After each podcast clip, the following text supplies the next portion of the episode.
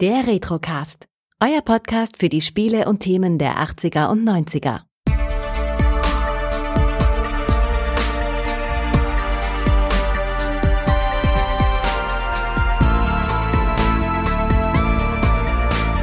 Mit Bedauern muss ich Ihnen mitteilen, dass alle diplomatischen Bemühungen, mit den Kilrati zu einer Einigung zu kommen, fruchtlos waren. Es ist eindeutig klar, dass sie kein Interesse an einer friedlichen Koexistenz mit uns oder irgendeiner anderen Rasse haben. Es ist meine traurige Pflicht, Sie davon in Kenntnis zu setzen, dass wir uns seit 6 Uhr heute früh formell im Krieg mit den Kilrati befinden. Gott steh uns bei.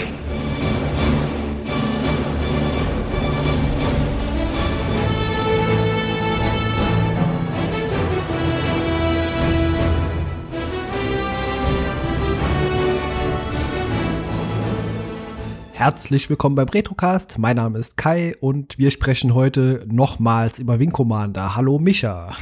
Hallo. Es kann sein, dass ich als Geisel in irgendeinem Keller in saarländischen Gresaubach gerade dazu gezwungen wäre. Kann aber auch sein, dass ich es wirklich freiwillig mache. Wir werden es nie erfahren. Äh, Wir werden es nie erfahren, aber ja gut, äh, Moment, ich muss mal kurz die Waffe hier äh, anders halten, so ist besser, ja. So, also, Nee, ich Ja. mach's freiwillig. ja, Wing Commander, Film. Jetzt haben wir, äh, die Spiele haben wir nahezu alle hinter uns jetzt, außer den zweiten Teil, vielleicht machen wir den auch irgendwann mal, aber ich glaube, äh, nach dem Film hier äh, legen wir die Akte mal ein bisschen auf Ja, Eis. aber, aber wirklich auch, wenn, wenn schon die ersten Stimmen laut wurden. Es gibt ja noch Academy, es gibt noch Armada, es gibt noch die Animated Series, es gibt Privateer, Privateer 2. ähm, nee, also das, da soll es jetzt wirklich gewesen sein. Ja, vorerst, wie gesagt, kann man irgendwann mal noch mal aufgreifen. Aber heute 1999 erschienen und auch Chris Roberts ist wieder beteiligt gewesen an dem Wing Commander Film. Alter, was hatte ich den schlecht in Erinnerung und äh, was war ich überrascht, als ich ihn jetzt wieder gesehen habe, muss ich wirklich zugeben. Ähm, hatten gerade eben schon so ein bisschen ja die Rede davon und ich glaube, es ist, wie du gesagt hast, man hat einfach damals was komplett anderes erwartet. Ja, das ist es auch. Also wie gesagt, Wing Commander 3, Wing Commander 4 und dann hat man äh, ständig die Schauspieler vor Augen gehabt und hier wurden jetzt irgendwie, wurde alles ausgetauscht, es wurde alles über den Haufen geworfen, selbst das Schiff hat man umbenannt von Tigers Claw in Tiger Claw. Ja, das ist mir auch noch aufgefallen. Ja. Und ich glaube, was, was mich am meisten noch gestört hat damals, also mein altes Ich war, dass die Kilrafi keine süßen Pelzmuppets waren, sondern irgendwelche Latex-Gummiwesen, die ausgesehen haben, als ob sie vor einen Zaunposten gelaufen wären. ja, so sehen sie in der Tat aus wie so ein Amboss aufs Gesicht gefallen. ja, nee, ganz, ganz cool. Die hatten doch gar nichts mehr irgendwie mit Katzen gemeinsam oder so, Nee, außer dass in der einen Szene, wo mal ja. so ein bisschen Krallen rausfährt. Aber der Rest hat mich als irgendwie mehr von den Rüstungen zum Beispiel an Space 2063 erinnert, weil sie Total, sahen so ein ja. bisschen wie die Chicks aus. Ja, selbst äh, die Krallen, die ausfahren, die sahen eher so nach Wolverine aus, also als wären die so irgendwie, ja, äh, wenig katzenhaft auf jeden Fall. Ja, ja, ja. naja, fangen wir mal an. Also das erste, was mir beim Intro durch den Kopf ging, war Rod Stewarts Fate of the Heart. Weil es sieht optisch so ein bisschen aus, man könnte es eins zu eins mit der Mucke von Enterprise hinterlegen. Und es Ja, wird schon, auch passen. Es wird echt passen. Ja, ich muss sagen, also das Intro, da wird ja eigentlich die ganze Vorgeschichte, wie es jetzt zu der aktuellen Situation im Film kam, alles zusammengefasst. Und das fand ich eigentlich ganz schön gelöst. Also an manchen Stellen, auch von der Synchro her, hatte ich da schon ein bisschen Gänsehaut. Fand ich cool, auch mit der Musik. Ja, der war vor allem, er war gut synchronisiert, muss ich auch sagen. Also kann man wirklich keinen großen Kritikpunkt dran finden. So der erste Schauspieler, der mir damals auch schon direkt aufgefallen war, war, dass Jürgen Brochnow mitspielt. Dachte Oh ich ja, direkt damals, ja. oh, der Kaloin. Und es passt auch wie die Faust aufs Auge, weil es hat alles so ein bisschen U-Boot-Flair irgendwie. Auch wenn sie dann später die Torpedos dann abschießen, wenn er dann so sagt, Rohr 1, Rohr 2, hat man noch quält, dass Ja, er sagt, bewässern. Es ist eigentlich wirklich ein U-Boot-Film im Weltraum. Genauso habe ich es wahrgenommen, weil auch äh, die Tiger Claw, die sieht eigentlich komplett anders aus als damals in dem Spiel Wing Commander 1. Und Mhm. vielleicht können wir einfach mal kurz noch über die Schauspieler äh, sprechen, bevor wir Ja. äh, so in die Handlung reinsteigen. Äh, steigen. Denn was mich damals, glaube ich, am meisten gewurmt hatte, war Christopher Player, gespielt von Freddy, Pr Freddie Prince Jr. Und äh, ja, Tja, tja, war halt so Teenie-Schwarm, glaube ich, damals, ne? Ja, genau. Aber ich muss jetzt sagen, beim nochmal wieder angucken, äh, war es halb so wild. Also ich Ja. muss sagen, die schauspielerische Leistung ist eigentlich, äh, eigentlich durch die Bank eigentlich gut und überzeugend gewesen, fand ja, ich. durch, durchweg, durchweg, von den anderen auch. Wir hatten dann als Angel, hat man hier Saffron Burrows. Die hat mir gar nichts mehr gesagt. Und ich muss sagen, ich fand jetzt im Nachhinein gerade diese äh, diese Schauspielerin, die war super gecastet und die die hat mir richtig gut gefallen. Aber von der hat man so richtig nichts mehr gehört oder zumindest finde ich hat sie sich optisch dann auch stark verändert irgendwie. ja, irgendwie haben das äh, die Wing Commander Beteiligten so an sich. Wir hatten ja auch über Ginger Lynn ja, ja. schon ausgiebig gesprochen und äh, die sieht im Moment äh, oder aktuell eher so ein bisschen nach Stiflers Mom aus leider. nee, das ist das ja. Thema lassen wir jetzt aber zu. ja, besser ist es. Ja. Dann hatten wir als Maniac Matthew Lillard und der, das sagte ich dann neulich schon, der ist ja irgendwie in der Versenkung verschwunden mittlerweile. Der war eine Zeit lang, hat der wirklich überall gefühlt mitgespielt, gerade so Ende 90er. Da gab es einen Film, den habe ich noch richtig im Kopf, obwohl ich ihn nur einmal gesehen habe, und zwar war das Punk. Der war ein Jahr davor gekommen und ging halt wirklich um so einen typischen Punker damals.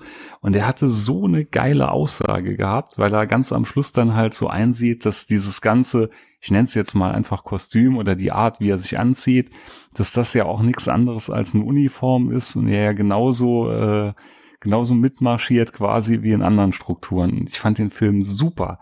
Den hört man heute gar nicht mehr, weiß kein Mensch mehr was davon, aber kann ich echt empfehlen, gerade in dem Zusammenhang. Okay, ja, ist interessant. Aber er hat ja mit Freddie Prince Jr. auch zusammen in den Scooby-Doo-Filmen mitgespielt. Zumindest der erste davon, den fand ich noch ganz ansprechend. Den hatte ich, glaube ich, damals mal in der Cine-Sneak gesehen. Also einen Teil hatte ich gesehen, auf jeden Fall, aber konnte mich auch nicht so begeistern. Ja, gut, es, äh, ja, es gibt schlimmere Verfilmungen, glaube ich, von Comic in Film, aber äh, war ganz unterhaltsam und lustig gewesen, ja. Genau, äh, Jürgen Prochnow hast du schon erwähnt. Und dann Ach, gibt's noch diesen Kaloin. Typen, diesen Jackie äh, Cario, glaube ich, wird er ausgesprochen. Ja, der hat ja auch bei Crying Freeman mitgespielt. Ja, genau, richtig. Der ist eigentlich ein brutal geiler Schauspieler. Also ich, von dem würde ich echt gern eigentlich mehr sehen oder hätte ich gern mehr gesehen. Ja, auf jeden Fall. Also bei The Core hat er mit, glaube ich, noch mitgespielt damals. Der innere Kern, das war dieses äh, Armageddon ins Erdinnere. Äh, da mochte ich ihn eigentlich ganz gerne und äh, ansonsten sieht man ihn wirklich kaum. Da hast du schon recht. Also äh, mhm. ich hätte ihn auch gerne häufiger gesehen. Und auch hier in dem Film hat er eine sehr, sehr überzeugende Leistung auch. Ja, ja, ja. Der hat so auch zum Teil, muss ich sagen, an die Wand gespielt. Also ich fand, war der stärkste Schauspieler drin. Oh ja, auf jeden Fall, das äh, bestätige ich. Er spielt natürlich unseren aus äh, den Spielen bekannten äh, Paladin, James hm? Taggart. Äh, er hat natürlich wieder optisch noch irgendwie von der Vorgeschichte jetzt sehr viel mit dem zu tun, aber ja, fand ich äh, eine absolut coole Rolle. Vor allem gibt es ja später so einen Mini-Twist noch, was seinen Charakter angeht. Hm, ja, kommen wir ja nachher genau. noch zu wahrscheinlich. Ja, und ansonsten ist halt noch erwähnenswert vielleicht David Warner, der dann Admiral Tolvin gespielt hat. Den hat man ja in, in Millionenproduktionen gefühlt gesehen. Ja, auf jeden Fall. Es wurde sogar äh, Malcolm McDowell im Vorfeld die Rolle nochmal angeboten, aber der war terminlich leider gerade mit Fantasy Island äh, verhindert. Deswegen hat das dann leider nicht geklappt. Aber äh, ich muss sagen, auch er hat seine Rolle eigentlich gut gemacht. Ja, gut, ja. ist ja nicht so präsent, ist nicht so oft halt ja, drin genau. vorgekommen. Genau. ich habe noch gelesen äh, bei IMDb, selbst Ben Kingsley wurde die Rolle angeboten, aber er hat's äh, abgelehnt. hm. Hätte es auch nicht besser gemacht, glaube ich, wenn ich da an Enders Game zurückdenke. Furchtbare Verfilmung. Oh, oh ja. das stimmt.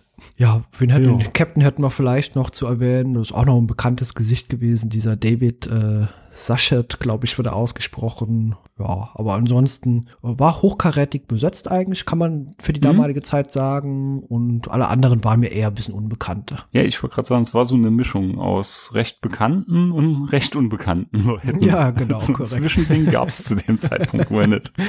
Ja, richtig, genau. Ja, nee, dann zerpflücken wir das Teil jetzt mal ein bisschen. Also wie gesagt, der, äh, das Intro hat bei mir halt so ein bisschen Enterprise-Vibes geweckt. Und dann springen wir schon gleich auf das äh, Navcon AI. Erklär uns mal, was das ist. Ja, das ist dieser Navigationscomputer, der es offenbar hier in diesem Film ermöglicht, dass man eben diese Sprungpunkte ordentlich anvisieren kann. Also so habe ich das Ganze zumindest verstanden. genau. Nee, so hätte ich es auch verstanden. Also so eine Art Computer, die in der Lage ist, alles Mögliche zu berechnen, damit man halt gefahrlos, ohne in irgendein schwarzes Loch gezogen zu werden, halt durch den Weltall springen kann. Ja, genau. Das ist auch schon ein großer Unterschied zu der Spielreihe, denn da gab es eigentlich sowas Vergleichbares nicht. Da war das einfach diese Sprungpunkte und da war es eigentlich eher so eine Selbstverständlichkeit, dass man da durchspringt. Genau, genau. Ja, es ähm, wird dann schon, wie du eben gesagt hast, im Vorspann halt schon so ein bisschen erklärt, dass halt Krieg herrscht, dass die Kirati absolut keine Diplomatie wollen und dass alle Friedensverhandlungen direkt gescheitert sind. Und äh, die Szene spielt dann am Anfang im Vega-Hauptquartier mitten in einem Asteroidenfeld, wo wir dann das wohl damals recht frühe Produktplacement von Nokia um die Ohren bekommen. Ja, richtig. Äh, ist dir von diesem Radar in dieser Station dieser Soundeffekt aufgefallen, als äh, diese gegnerischen Schiffe auftauchen? Den hat man nämlich Mhm. geklaut aus Privateer 2. Das ist nämlich genau derselbe Sound. Ah, nee, das war mal jetzt, aber Privateer 2 habe ich auch wirklich gar nicht mehr im Kopf. Okay, Das- alles klar. Ja, aber äh, hier passiert ja auch Skurriles, denn ähm, die, äh, der eine Typ, der trinkt ein bisschen Kaffee oder will sich einen frischen Kaffee holen und sieht dann halt nicht, dass gerade eine gegnerische Flotte äh, im Anflug ist, nämlich eben die Kirathi. Und dann kommen so ein paar sehr absurde Szenen. Ist dir da auch was aufgefallen? Ja, ja, ich weiß genau, worauf du anspielst. Aber bevor wir dazu kommen, das erste recht skurrile, was mir auch noch aufgefallen ist, waren die Kopfbedeckungen, die ich Oh sehr ja. gewagt empfinde. Und die Pyjama-ähnlichen Outfits, die die Leute tragen. Weil, äh, also Leute, das sieht jetzt wirklich nach Schlafanzug aus, ne? Da kann man ja sagen, was man will, dass Tosto damals so schlafanzugmäßig gewesen wäre, aber das da setzt echt die Krone auf. Ja, total. Wie gesagt, die Mützen, die sind einfach absolutes No-Go. Die sehen fürchterlich aus. Ja, dann sehen wir schon in der nächsten Szene halt die Kilrafi-Flotte, wie sie angreift. Und Leute, das war eine gut gemachte Copy- und Paste-Flotte. So macht man das. Das ist nämlich kaum aufgefallen. Anders als bei heute mancher Produktion. Ja, stimmt. Ich muss sagen, allgemein, also die Schiffe sahen hier einfach äh, sich alle sehr ähnlich und äh, ich fand die Spezialeffekte allgemein sehr gut gelungen Die sind Film. echt gut. Also das Einzige, was heute ein bisschen cheesy wirkt, sind manche Explosionen dann auf den Asteroiden oder so. Da sieht man, dass die so ein bisschen reingemalt und reinkopiert sind. Aber der ganze Rest macht's wirklich was her und es fühlt sich alles sehr realistisch an, weil gerade dadurch durch dieses U-Boot-Flair, es ist halt alles irgendwie so kalt, metallisch und funktional. Ja, und so also- beengt auch teilweise. Ja, genau, Ja. genau. Also ist nicht überall Teppich, kein Wurzelholz und keine schicken LK-Systeme. Es ist, wie es wahrscheinlich auf dem Kriegsschiff wirklich wäre. Es muss einfach nur funktionieren. Ja, richtig, genau. Auch die Decken sind ja sehr, sehr niedrig dort alle gehalten und das hat ja auch rein optisch überhaupt nichts mit den Wing Commander Spielen zu tun. Also, Hm, na, doch, doch. Wenn ich jetzt so an Wing Commander 1, 2 ja, zurückdenke. ja, okay, nee, nee, klar. Das, ich meinte das hat schon, schon jetzt. so, Ja, nee, klar. da weniger, Ja, da ja. weniger. Aber so gerade eins und zwei, die hatten auch so ein, so ein leichtes Feeling rübergebracht. Das stimmt schon, ja. Ja, und jetzt weiß ich, auf welche Szene du anspielst, weil das Navcon AI ist halt in einem Glaskasten. Ja, Es ist super witzig, weil sie kommen nicht in diesen Glaskasten rein, weil man vermutet schon direkt, dass die Kilrafi das Ding wohl stehlen wollen. Der Captain probiert dann, oder Commander, ich weiß nicht mehr, was es genau war, probiert dann mit einer Waffe das Glas zu zerschießen. Da dachte ich mal schon, oh holla, die Waldfee, das kann Tote geben bei den ganzen Querschlägern. Ist aber nichts passiert. ja, ja, genau. Und dann kommt es, dass er mit dem Schaft seiner Waffe auf das Glas einschlägt. Und dann sieht man Kratzer im Glas, beziehungsweise Risse. super, ja. Aber, aber ich vermute, ich habe mal da noch einmal Gedanken drüber gemacht. Ich vermute, das waren keine Kratzer oder so, das war Abrieb vom Schaft. Äh, So kann man sich ja ganz schön reden. Nein, nein, Genau. nein, das ist so, das ist so. Das ist so. Das ist ja noch kein Minuspunkt. Alles gut. Ich habe das damals, äh, das war der letzte Film, den ich hier in Trier im Kino Royal gesehen habe. Sagt dir vielleicht nichts, war so ein Großraumkino. Hm? Und äh, da hat man das damals schon sehr deutlich gesehen. Und äh, es saßen gefühlt nur fünf Leute im Kino damals, aber alle haben so gesagt, was war das denn jetzt für eine Schramme im Glas? Also ich weiß noch, ich hatte ihn damals gesehen beim guten Freund, der mit mir die Ausbildung gemacht hat im Keller, mit einem Haufen anderen Freunden zusammen und wir waren alle total, oh geil, geil, Wing Commander, Wing Commander. Und ja, das, die Stimmung blieb nicht. ja, umso schöner, dass es jetzt heutzutage doch ein bisschen anders wirkt. Ja, auf jeden Fall, auf jeden Fall. Ja, also wie gesagt, die Selbstzerstörung wurde außer Kraft gesetzt irgendwie von den Kilrafi. Man kann halt nichts machen. Das muss doch eine riesige Sicherheitslücke sein, dass man äh, diese Selbstzerstörungssequenz von außerhalb irgendwo deaktivieren kann, außer auf der Brücke selbst. Es wird wahrscheinlich sein wie die Atombombe bei die nackte Kanone. Man hat den Stecker gezogen. Vermutlich. Ja. Ja, jedenfalls, ähm, Also man schickt dann eine Notrufboje halt weg mit einem Notruf und wird dann auch direkt schon äh, gesagt, dass man zwei Stunden insgesamt Zeit hat, die jetzt entscheiden über den Ausgang des Kriegs. Ja, richtig, genau. Und äh, man äh, wechselt ja kurz darauf auch äh, auf die Concordia, eben das Schiff von Tolwyn. Mhm. Und äh, das sieht ja jetzt, wenn man das so rückblickend sieht, äh, ganz anders aus als auch die Tiger Claw, die wir später sehen. Also da ist das U-Boot-mäßig hier gar nicht so. Und äh, ich fand, da kann man das sogar von den Spielen so ein bisschen auseinanderfriemeln. Also wenn du sagst, in Wing Commander 1 war die Tiger's Claw auch noch eher so ein bisschen U-Boot-mäßig, sah hier die Concordia schon ein bisschen moderner aus. Ich fand, man sah halt in Wing Commander 1 überall auch so ein bisschen äh, Stahlträger und so. Auch wenn man so durch den Gang gelaufen ist, äh, war ja immer diese typische Szene, immer wenn der Alarmstart war. Beziehungsweise wenn ich so an die Baracken denk, also ich fand schon, dass das eher so aussah wie jetzt in Wing Commander 3 oder 4. Ja, genau, richtig. Also deutlich moderneres Schiff offenbar auch. Hm? Ja, jedenfalls die Tiger Claw ist halt das einzige Schiff, was in der Nähe wäre. ist Und, doch immer so, ja. Genau, genau. Und natürlich kann man auch keinen Kontakt richtig zu ihr aufbauen. Deshalb ist Paladins Schiff kurioserweise das einzige Schiff, was in der Nähe der Tiger Claw ist. ja. Um die zwei Piloten Player und Marshall dort abzusetzen das fand ich dann schon so ein bisschen komisch, dass man die erreichen kann und die sollen den Captain dann quasi sagen, dass Tolvin gesagt hat, dass er gehört hat, dass seine Cousine gehört hat von ja. seiner Putzfrau, dass ein Krieg bevorsteht. Ja, ja, genau. Äh, das war schon, das war so ein bisschen an den Haaren herbeigeschrieben, würde ich sagen. Aber okay lassen wir es mal drauf bewenden. Ja, es wird nicht das letzte Mal gewesen sein, dass manches ein bisschen an den Haaren herbeigezogen äh, wirkt. Äh, Kurz darauf passiert sowas ähnliches auch wieder. genau. Ja, dann sehen wir halt in der nächsten Einstellung Freddy Prinz Blair, wie er sein Kruzifix poliert. Das wird auch noch eine tiefere Bedeutung haben in der ganzen Story. genau. Hat auch natürlich überhaupt nichts mit den Spielen zu tun, diese ganze nee, gar nichts, Sache. Ja. Gar nichts, gar nichts. Also ja, äh, es kommt dann schon so ein bisschen raus, dass Tolvin zusammen mit seinem Vater in den sogenannten Pilgerkriegen gekämpft hat. Das Player soll dann halt einen Chip an den Captain der Tiger's Claw abgeben. Bekommt er ja so von Tolvin gesagt. Das, also nochmal, er soll dann einen Chip abgeben? Nee, ist, man fangt das gar nicht nochmal an. Also es ist schon so ein bisschen abstrus. ja, ein ganz total. kleines bisschen. Ja, also ein Taggart, also Paladin, will dann halt eine Abkürzung nehmen und sitzt dann so richtig cool mit dem Dauerschreiber und Notizbuch an alten Seemannskarten. Er erzählt dann, dass dieses äh, Kreuz halt von den Pilgern stammt auch, dass das für die so eine Bedeutung hatte, dass die Pilger halt damals in der Lage waren zu navigieren ohne das Navcon etc. Ja, und in der Nähe ist halt so ein Quasar mit Raumzeitverzerrungsdingens dem kommt Maniac dann ein bisschen zu nah und man muss dann halt ganz schnell so einen Sprung dann zur Tiger Claw machen. Den soll dann hier Freddy Blin, äh, Frinz, den soll Blair dann halt berechnen. Äh, das schafft er auch in einer atemberaubenden Geschwindigkeit, also mhm. schneller als jeder NAV-Com. Ja.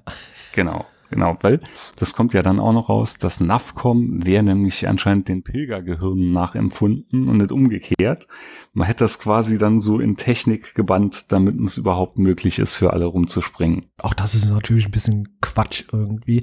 Ja. Ja, gut, äh, diese ganze Pilger-Story, das wird ja auch nicht so richtig aufgelöst. Also das sind ja offenbar auch nur Menschen gewesen, die eben vieles im Weltraum erkundet und entdeckt haben und. Das waren so die ersten. Also ja, es genau. wird ja so gesagt, die mussten sich halt noch so auf sich selber verlassen und dann hat die Evolution wohl eingegriffen und hat ihnen die Fähigkeit gegeben, im Weltall zu navigieren. Ja, Hauptsache man kann das irgendwie. Naja, jo, so ist, sieht's aus. Ja, naja, man so kommt dann halt, ja. genau.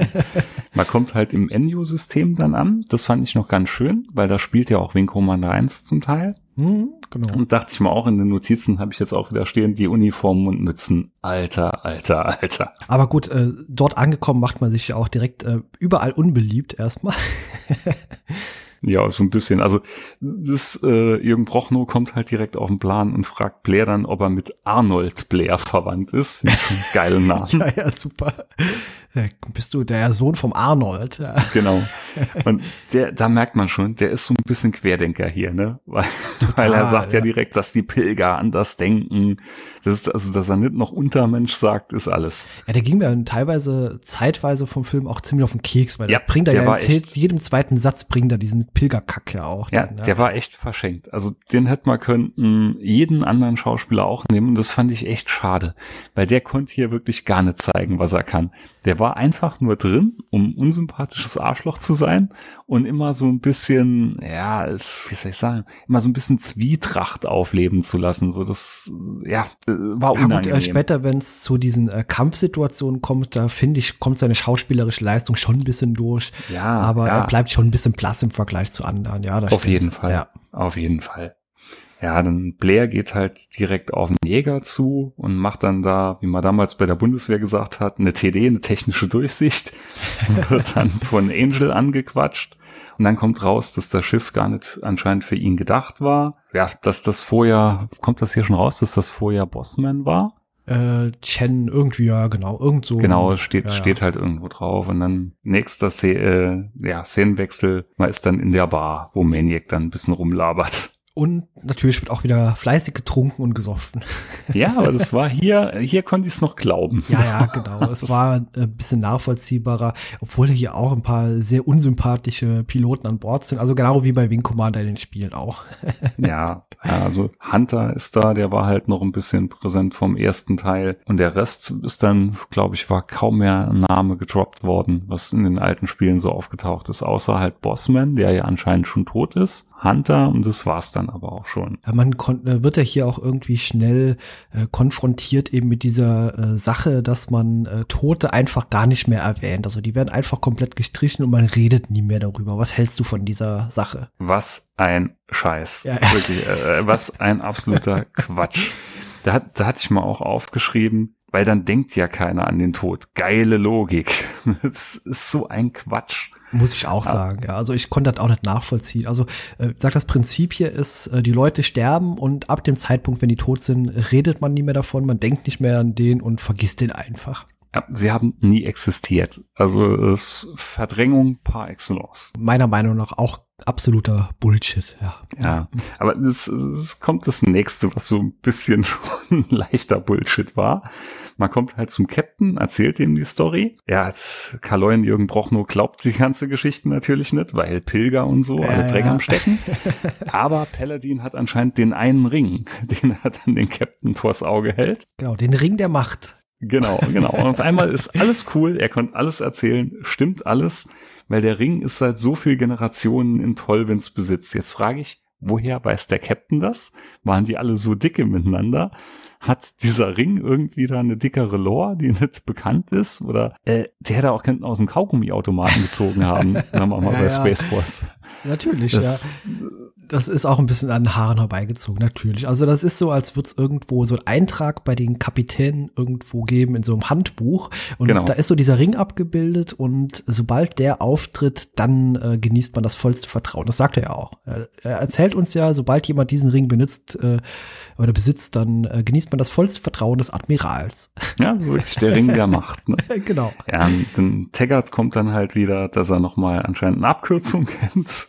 Der führt dann auch wieder durch einen Quasar durch. Ja, der Kaloin find's scheiße und Maniac redet halt die ganze Zeit auf Blair jetzt ein, dass er dieses Kreuz endlich mal auszieht, weil jeder halt darauf blöd anmacht. Äh, auch äh, total witzig.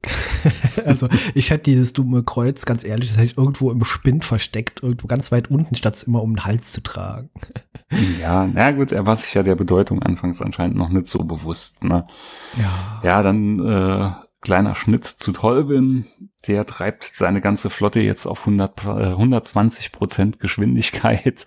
Bei manchen setzen die Reaktoren schon aus und explodieren. Super. Aber es ja, wird alles mit der heißen Nadel gestrickt. Man will halt so schnell wie möglich am Punkt des Geschehens sein. Ja, das ist wie bei äh, Star Trek 6, als äh, Zulu befiehlt, immer schneller zu fliegen und der Steuermann sagt, äh, sie wird auseinanderfliegen und Zulu dann einfach sagt, ja, dann fliegt sie eben auseinander. Genau so. genau. Nur hier fliegen sie wirklich auseinander. genau. Ja, Maniac freundet sich dann mit einer anderen äh, Pilotin an. Ich weiß gar nicht, wie hieß sie? Rosie, glaube ich. Rosie, ne? oder, genau. Oder Rosie nennen sie. Ja, die zwei sind genau auf einem Level, äh, machen halt schon direkt eine bekloppte Aktion, indem sie landen wie die Wahnsinnigen mit einer, ich zitiere, 540 Grad Rolle. ja, ja, super. Alter. ja, und schließlich da bekommt er dann sein Callsign Maniac dann aufgedrückt, weil er wie ein Wahnsinniger auch geflogen und gelandet ist. Gibt ja auch direkt mal einen ordentlichen Einlauf. Genau, ja, und dann kommt halt auch wieder die Szene, da kommt's jetzt, wo äh, Paladin dann Blair erzählt, dass die Pilger Magnetfelder spüren können. Da ist der ganze Punkt, was ich eben gedacht habe, das kam jetzt erst, dass er erzählt, dass das Nafcon eine Nachbildung eines Pilgergehirns ist. Ja, der Sprung steht kurz bevor, ein Sprung der Kategorie 5 wird hier so getroppt. Man geht auf Handsteuerung, ja, Prochno ist ein bisschen skeptisch, Sprung ja, klappt. Prochno ist immer skeptisch. Genau, Sprung klappt. Und dann, das fand ich geil, geht man in einen Tarnmodus. Und da wird's jetzt so richtig U-Boot-mäßig dann. Da hat nur noch dieses Sonargeräusch gefehlt. Also es hätte nur müssen machen Ping, Ping. Hat, hat richtig gepasst. Nee, doch, also die Stimmung und so bringt der Film echt gut rüber, muss man Ab, wirklich absolut, sagen. Absolut, wie gesagt. Und äh, ich muss sagen, auch dieses Bordpersonal an Bord der Tiger Claw, äh, da, da hatte ich irgendwie auch direkt eine Sympathie. Also ich hatte ein Crewgefühl auch direkt von Anfang an. Mhm. Da ist dieser äh, Steuermann und äh, dieser Kommunikationstyp, die schwitzen auch irgendwie den ganzen Film über und sind auch ja, später brutal. total gestresst. Ja. Brutal, brutal. Wir hätten eigentlich alle so eine OP-Schwester nehmen. Sie haben immer so sagen, Schwester, Tupfer. Ja, ganz genau, ja. Aber absolut sympathisch. Also äh, Crewgefühl, was modernen Serien teilweise nicht so gelingt, äh, hier wusste man das direkt. Hm, auf jeden Fall. Ja, es ist in der Nähe ist ein Asteroidenfeld dann. Man fliegt erstmal eine Aufklärung. Alles ist rundrum zerstört. Und dann taucht halt eine Kilrafi-Sonde auf, äh, auf und man merkt, dass zwei Zerstörer in der Nähe sind. Ja, Brochno ist dann nochmal scheiße drauf. Das ist, wie gesagt, wie ein roter Faden. Ja, ja. Und Angel soll dann jetzt mal eine Jagdstaffel da anführen. Ja, äh, Angel ist die einzige, die dann sagt, dass Blair an ihrer Seite kämpfen darf, weil dann weigern sie sich jetzt alle nach und nach auch mit Blair zu fliegen. Und Angel erzählt dann, sie heißt so, weil sie im Waisenhaus aufwuchs und wohl wie ein Engel war. Ah, oh. ja, das ist, äh, ja, unnützes Wissen. ja, ja, und sie hatte wohl was mit Bossman gehabt. Wird ja auch so leicht eingestreut. Ja, genau, das wird angedeutet und ja, gut. Äh, Taggart äh, soll doch auch mitfliegen auf diese Mission. Äh, Habe ich nicht ganz, ganz verstanden, welchen ähm, Sinn ich, das jetzt hatte? Ich, na, na, Moment, noch nicht, noch nicht. Zuerst äh, sehen wir noch Maniac fleißig am Bumsen. Schon klar, einen von den beiden wird's wohl kosten. Das, äh, man konnte es da schon so ein bisschen riechen. Ne? Ja, schon irgendwie ja, total. Dann, ja. dann läuft halt alles aufs Flugdeck. Ähm, es kommen so ein paar Versorgungsschiffe von den Kilrafi. Und dann gibt sich jetzt Paladin erstmal als Commodore bekannt. Da erzählt er nämlich dann, dass er halt einen, einen Militärrang hat, dass er beim Nachrichtendienst, glaube ich, war. Ne? Sagt ja, ja, genau, beim ähm, Moment, er sagt beim Marine-Nachrichtendienst outet er sich. Also während die unterwegs sind, er hat vorher noch den Befehl vom Captain bekommen, eben da mitzufliegen. Und man hat ja auch den Kontakt zur Tiger Claw verloren. Das heißt, man kann nicht mehr kommunizieren und. Ja, aber Paladin war doch an Bord von der Tiger's Claw da noch. Das, der fliegt erst später los. Also ich hatte es so jetzt im Kopf. Das Paladin ist noch auf der Claw. Angel fliegt los und Paladin redet dann halt auf Prochno ein dass äh, die Tiger Claw halt jetzt komplett unbemannt, äh, nicht unbemannt, ungeschützt ist. Und dann taucht ja nachher Angels Staffel dann wieder auf. Ja, ja, da ist aber zurück, Taggart ne? dabei. Ist er da dabei? Ja, der ist da dabei, der fliegt einen von den beiden Bombern. Und er schaltet Ach, das Ding ja auch aus. Stimmt. Stimmt, stimmt. So rum ist es. Nee, hast recht. Hast ja, recht. Nimm genau. mal zurück. Also genau. Der nee, ist, deswegen, ist dabei. die überzeugt ja, er überzeugt Angel ja auch während des Fluges eben mit diesem äh, hier Commodore und Marine Nachrichtendienst gedöns, dass die besser jetzt mal zurückfliegen sollten, denn äh, er hält es für möglich, dass die Tiger Claw bereits angegriffen nee, wird. Stimmt, ja. stimmt. Ich nehme alles zurück. Genau. So rum war's. So rum war's. Genau. Ja, und er behält halt auch recht, ne? Die Claw wird ja dann quasi angegriffen ich muss sagen, also die Kampfszenen hier, äh, die sind auch schon sehr gelungen. Also auch diese äh, Gefechte, als man diese Torpedos dann erstmalig auswirft und auch selbst immer getroffen wird. Und da ich fand es auch geil, wie die Claw dann so zusammenfährt, ne? Wenn sie sagen, ja, so Schilde genau. hochfahren, dann wird alles so ein bisschen dicht gemacht und alles rückt so näher zusammen, dass es ein bisschen kompakter wird. Und dann, wie gesagt, ist auch wieder so richtig nautisches Gefühl, weil dann kommt dieses Rohr eins und zwei bewässern. Ja, und hier ab dem Zeitpunkt muss ich sagen, hat auch Jürgen Prochnow gute Szenen. Mhm. Er es auch relativ gut spielt, ja. Und äh, der Captain geht natürlich auch relativ schnell jetzt über Bord.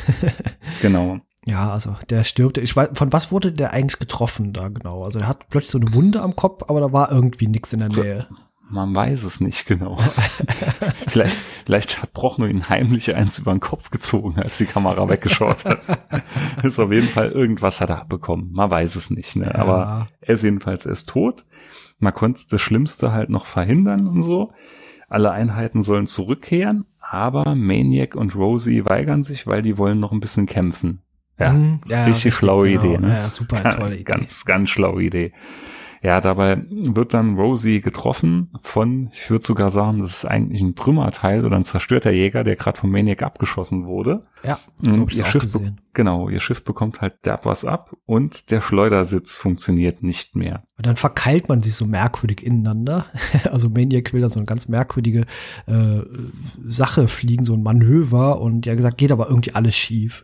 Genau, genau. Ja, sie kommen halt schon auf der Claw an. Maniac kann noch recht gut landen und sie rast halt so auf die Landefläche halt zu und bleibt dann so ein bisschen vor dem eigentlichen Dock liegen. Also so hätte ich es verstanden, dass sie so auf halber Strecke ja, richtig, auf der genau. Claw landet, aber sie kommt halt nicht raus sie ist halt gerade in so einer Zone, wo auch kein Sauerstoff und nichts da ist, also keine Atmosphäre. Also man könnte sie da auch nicht rausholen. Ja, erstens das und zweitens ist auch das Landedeck äh, quasi belegt oder blockiert jetzt. Andere können nicht äh, landen und dann kommt auch für mich die absurdeste Szene im ganzen Film Ach, überhaupt. Stimmt, stimmt, stimmt. Dann schieben sie sie ja so noch weg mit dem Traktor. Mit so, mit so einem Bulldozer, genau. Der kommt da ja. rausgefahren aus der Tiger Claw und schiebt die hinten über äh, die äh, Tiger Claw so äh, rüber und die fällt auch nach unten, dann, wo auch immer hin, ja, im Weltraum. das, das ist ein bisschen abstrus. Und dann, warum fährt der Traktor nicht einfach um sie rum und, schiebt sie rein dann ja, ja. in das Raumdock?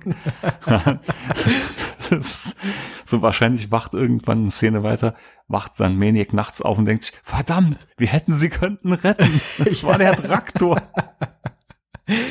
Ja, also das war auch, ja, das war wirklich äh, ein bisschen schwachsinnig gewesen. ja, total. So, so, ein ganz kleines bisschen, aber naja. Ja, dann Angel dreht halt total am Rad, ne, hält ihm eine Knarre an den Kopf und droht ihn dann zu erschießen. Das war schon so ein bisschen drüber, lässt's dann aber. Freddy setzt sich ein bisschen ein für ihn und dann landet die Claw. Das fand ich richtig geil, ne? Dass dieses Trägerschiff dann komplett auf den Asteroiden runtergeht. Ja, sind die richtig gelandet, aufgesetzt? Das sah für mich so aus, als würden die einfach nur in so einem äh, Krater verschwinden und sehr, sehr tief dort einfach nur in Position gehen. Also ich, ich habe so verstanden, dass sie wirklich landen, aber okay. Ich kann es jetzt nicht mit absoluter Sicherheit sagen, aber ich glaube, die sind wirklich gelandet. Das hat mich so ein bisschen an einen rasenden Falken erinnert, ne? Auch dieses Bombardement dann von den Kilrafi. Das war alles so ein bisschen wie das Imperium schlägt zurück. Äh, total, ja. Und jetzt äh, kommt natürlich U-Boot-Stimmung pur auf, denn äh, man versteckt Wasserbomben. sich dort. genau, jetzt werden wirklich diese Wasserbomben nach unten geworfen. genau. Und äh, also äh, so wie die Leute alle am Spitzen sind jetzt hier an Bord, also wie ein Wasserfall, alle. Ja, ja dann kommt es noch zum kleinen Hüllenbruch, nachdem äh, ein Zerstörer halt ein leichtes Bombardement da abhält. Und Blair wird dann fast raus in den Weltraum gezogen, kann dann nur durch Maniac da noch gerade so gerettet werden. Ja, und dann kommt auch endlich mal eine Szene, wo Blair dann zu Angel sagt, sie soll aufhören mit diesem ganzen nie existiert Mist. Ja, da hat er mal richtig aus der Seele gesprochen. Ja, genau, das ging mir auch sehr auf den Sack. Äh, aber wer auch sehr begeistert ist, ist danach hier der äh, Gerald auf der Brücke, also Jürgen Prochnow, denn der hat ja jetzt quasi einen neuen Vorgesetzten. genau, das hat er sich, das hat sich tierisch gefreut. Das war wie Weihnachten und Ostern zusammen für ihn. Genau, zumal er jetzt auch weiß, das haben wir vorhin noch gar nicht gesagt. Ja, unser äh, Taggart ist natürlich auch ähm, ein, ein, Moment, wie heißen die? Commodore ein, näher an Commodore und auch so ein, ach, meine Güte, äh, genau wie. Vorgesetzter von ihm? Nein, nein, wie Player, so ein, ähm, Ah, Pilger. Pilger, genau. ja, genau, das Pilger. war das Wort. Das ist mir gerade komplett entfallen. genau, genau, genau. Da hat er sich sicher sehr gefreut, äh, der Jürgen Prochnow, in Form von seinem Charakter. total, total.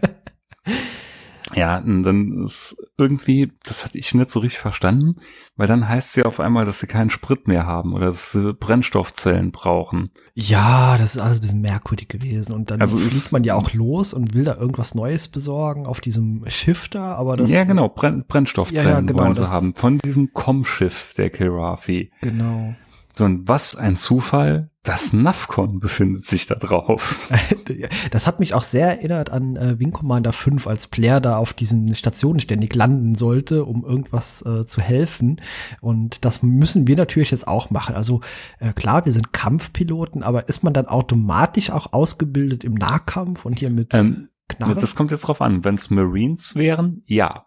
Weil Marines wäre ja zu Wasser, zu Lande, zu Luft, ne? Wenn es Okay, jetzt mhm. äh, reine Luftwaffe ist, nee, dann eher nicht. Okay, ja, wie schätzt so- du das ein hier in dem Fall? Ja, offensichtlich sind es Marines. okay.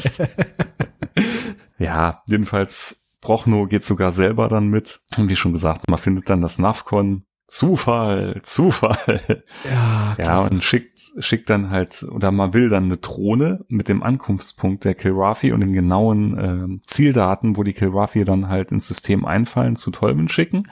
Aber jetzt sind natürlich noch sämtliche Drohnen kaputt. Ja, alles, alles kaputt. Ja.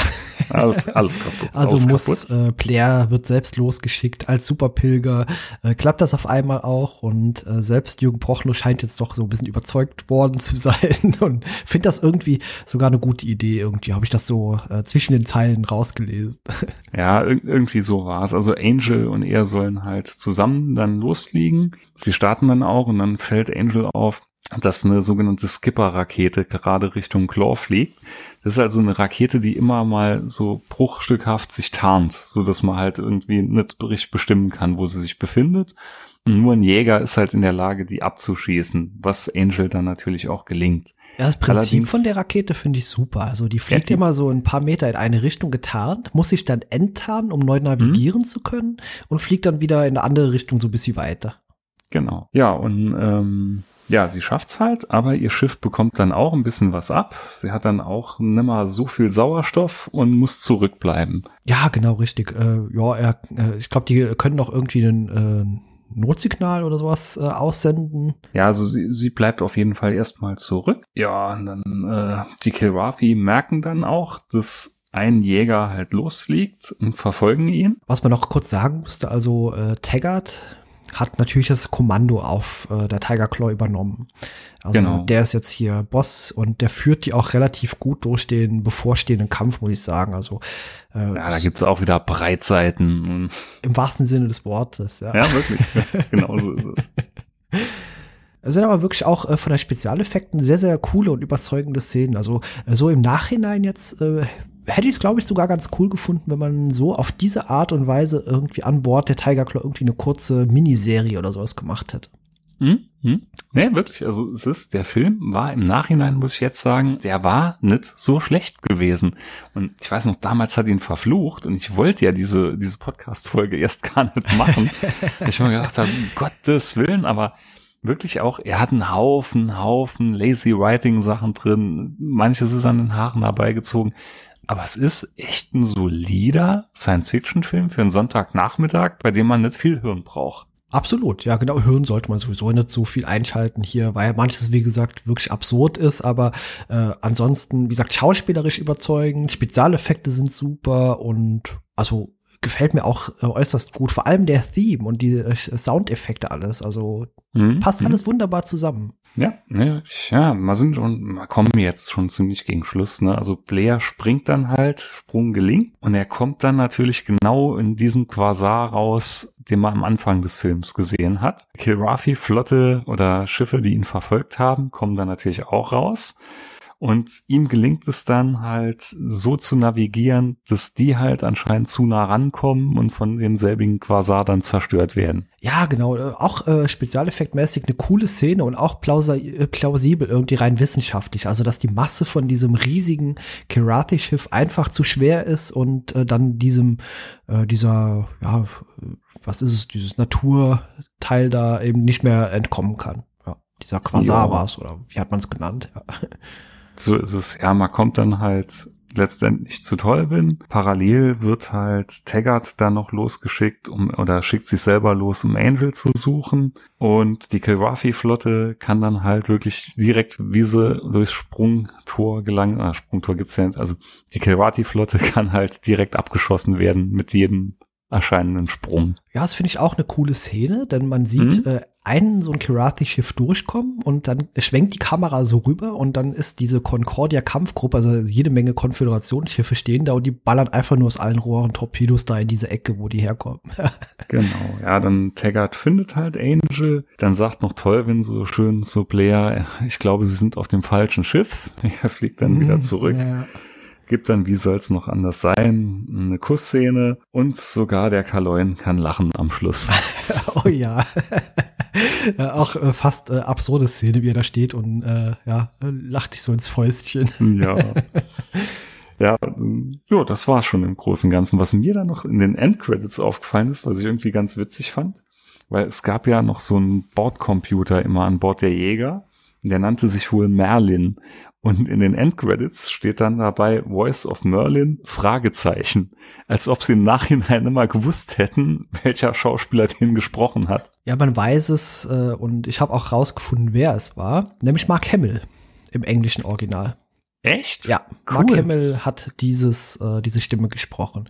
Und wer am Ende auch hier äh, Blair rettet, der ist ja auch in dieser Rettungskapsel, das ist Chris Roberts himself. Ah, auch ja. cool. Genau, dieser Pilot, der da ankommt, ja. Ach geil, ne, das da mit Blair, also mit, ähm, na, hier mit Luke Skywalker wusste ich jetzt echt nicht. Ne? Das ist mir wirklich aufgefallen bei den Endcredits hin, dass da dieses Fragezeichen stand hat. Dachte ich, was ist denn das? Ja, das ist mir auch aufgefallen, deswegen hatte ich auch mal ein bisschen recherchiert, aber es steht bei IMDb mit drin, wer die Stimme ist. Ah. cool. Ja. Ja, also im Nachhinein nochmal so schlecht war der nicht. Ja, gesagt, also wir haben ja auch äh, fast schon Hassnachrichten auf Twitter bekommen, nachdem wir gesagt haben, oh, Scheißdreck da, Kackfilm, irgendwie von allen Seiten kam das und ich glaube, wir werden jetzt alle sehr überraschen und vielleicht auch mal anspornen, schaut euch den Film doch einfach noch mal an. Also äh, hm? so mit bisschen Abstand von 20 Jahren äh, klappt der als Science-Fiction-Film heute echt gut. Das ist wirklich so. Wie gesagt, ich glaube, das war damals einfach, die Erwartungen waren viel zu groß und die Erwartungen waren vor allem durch die Spiele vorher geschürt worden. Das konnte halt nicht klappen, ne? Das, äh, ja. ja, wie gesagt, damals hat uns das vielleicht einfach in jungen Jahren gewohnt. Äh, Freddie Prince Jr., der war eher so in so, so Mädchenheld und sowas und ja, hm. deswegen muss ich eigentlich sagen, klappt heute auch sehr gut. Auf jeden Fall bedeutend besser als alle Schauspieler, die wir in Wing Commander 5 so gesehen haben, zumindest im Großteil. Definitiv. Und ist dir noch was aufgefallen? Die Welt ist nicht untergegangen. Der Fluch scheint jetzt endgültig gebrochen zu sein. Es gab hier keinerlei Vorfälle. Es klappt alles. Die Aufnahme läuft noch. Die externe Aufnahme läuft. Wow. Mischa, bist du noch da? ist klar. ja, nee, super. Ähm, ja, äh, wir haben es gepackt, würde ich sagen. Hast ja, du noch definitiv. irgendwelche äh, Bemerkungen zum Film? Hast du noch irgendwas den Leuten da draußen mitzuteilen? Ja, also definitiv, äh, das da war jetzt die letzte Wing Commander Besprechung, wo ich jetzt teilnehme. Also wenn irgendjemand sich bereit erklärt, Privateer zu machen, ich gebe das Zepter gerne ab und werde zum Hörenden. Ja gut, das heißt natürlich nicht, dass du dich aus dem Retrocast verabschiedest. Nein, Nur nein, Wing Commander wird erstmal äh, weit beiseite geschoben und wir widmen uns in Zukunft ganz anderen und auch sehr, sehr spannenden Projekten. so sieht's aus. Freue ich mich gut. schon sehr. Wir erfahren, äh, wir erzählen aber jetzt den Leuten da draußen erstmal nichts. Äh, demnächst einfach mal. So ist es. Genau. Wenn die Zeit da ist. Ganz genau. Ja, super. Vielen lieben Dank, Micha, für die ganze Wing Commander-Reihe, für alle Katastrophen und Desaster, die wir beide überstanden haben. so sieht's aus. Und es waren nicht zu wenige. Ja, genau. Super. Dann, ja, dann bis demnächst und äh, mach's gut. Bis dann und tschüss. Jo, ciao. Ihr wollt selbst dabei sein? Ihr findet uns unter www.retrocast.de, bei Twitter unter retrocast-de oder kontaktiert uns per E-Mail unter info@retrocast.de. Ebenso freuen wir uns auf Bewertungen bei Apple Podcast.